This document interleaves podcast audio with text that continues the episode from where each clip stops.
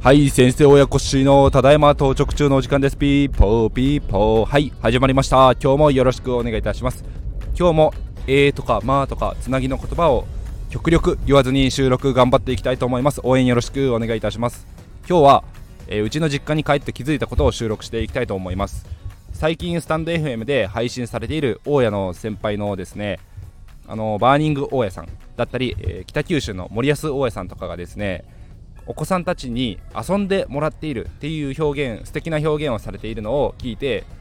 あのー、子供に対して親が遊んであげるっていう表現をしないんだなっていうところではっと気づくところがあってそれでうちの実家に帰った時にもうちの母がですね私の息子に対して、えー、まあ、いわゆる孫と遊んでいて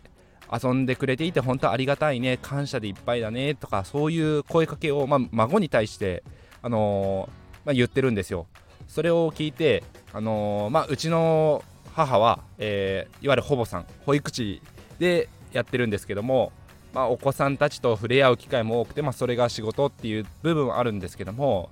まあ、仕事だからといって、まあ、保育園の先生が子供に対して遊んであげるではなくて遊んでくれている遊んでもらっているっていう感謝の気持ちっていうのを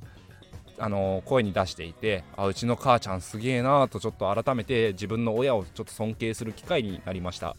そんな感じで、えーと、バーニング大家さんとか森安大家さんとかお子さんたちとの時間をすごく大事にされていらっしゃるんですけどもそれもやっぱりそういう子供に対しての感謝の気持ちっていうのがすごくその言葉からにじみ出ているなと思っております。いや自分の子供と接する時間というのはやっぱり長くて18年。中高一貫とか、まあ、全寮全寮制の進学校とかスポーツ校とかに行った日にはなかなかもう接する時間もないので本当に遊んでもらえるうちに遊んでもらわないといけないなと思っております。でこれをちょっと、えー、収録していながら思ったんですが、えー、日本大学日大の先生で子どもの権利というのを主張されてあの発信している先生がいらっしゃいます。で全国各地の、あのー、先生方や私たちのような子ども食堂をしている民間団体ボランティアの方々に対して、え勉強会とかを開いてくださってる先生なんですけども塾を親がですね学校いい学校に進んでほしいから賢くなってほしいから将来いい大学に入っていい仕事先に就いてほしいからというので塾に行かせる。それも行かせるっていう表現をしているんですけどもこれは親が、ま、上から目線というか子供と立場が対等ではないんですね。子供の権利というところで物事を考えていった時にお子さんが何々を学びたい何々が好きだからお母さんお父さんに対して塾に行ってみたいっていうそういう言葉がですね出てきた時に、まあ、子供に対して、まあ、やっと塾に行く合意が、まあ、親と対等の立場で得られるということを考提唱していらっしゃって、えーと、なかなかですね子供が塾に行くことの、ま、大事さとかそういう部分を自ら気づくっていうことは難しいのでレールを敷いてあげて親が行かせるっていうことが、まあ、世の中一般的だとは思うんですけども親御さんの方がいろいろまあ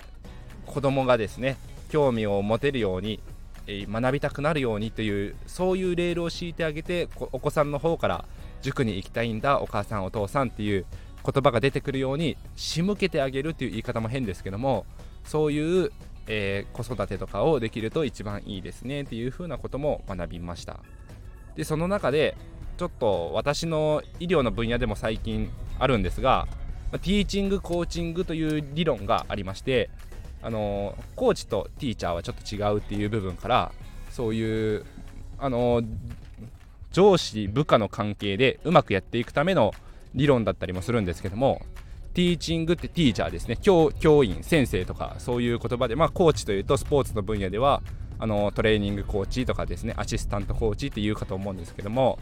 えー、ティティーチングをする方はですね指導側はもう答えを持っていてで部下というか学び手の生徒さんはその答えをもう先生から学教えてもらって全て、まあ、0から10じゃないですけども答えを持っている先生が教えるっていうのはティーチングですね。でコーチングっていうのは生徒さんあの部下の方と一緒になって物事を追求していって一緒に答えを求めていくっていうような状況ですね。それはいわゆるあのー、社会においてはコンサルティング業と近いものかもしれませんけども一緒になって答えを探してより良いものを見つけていくより良い成果を出していくというのがコーチングです。なので、えーと、生徒さん側は知らなかった、えー、自分の可能性に気づくこともできることがありますし、えー、スポーツ選手においては自分ができなかったことがこんなことができるようになったとかですね。やっぱりティーチングの分野ティーチングにおいてはその先生ができることまでしか教えることができないです。なのであの教育は連鎖すると言われてるんですけども先生が学んできたこと教わってきたことをそういう指導の方法を、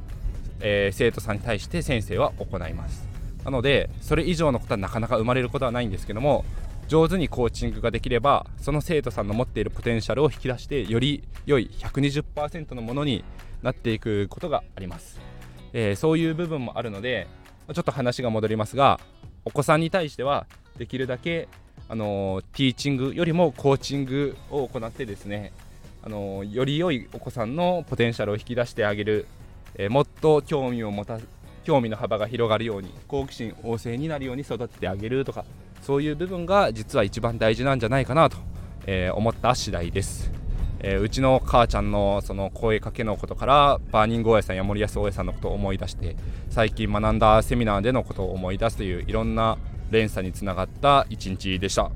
今日は長くなりましたけども皆さんお聴きいただきありがとうございました。それでは明日からも頑張っていきましょう。バイバイ。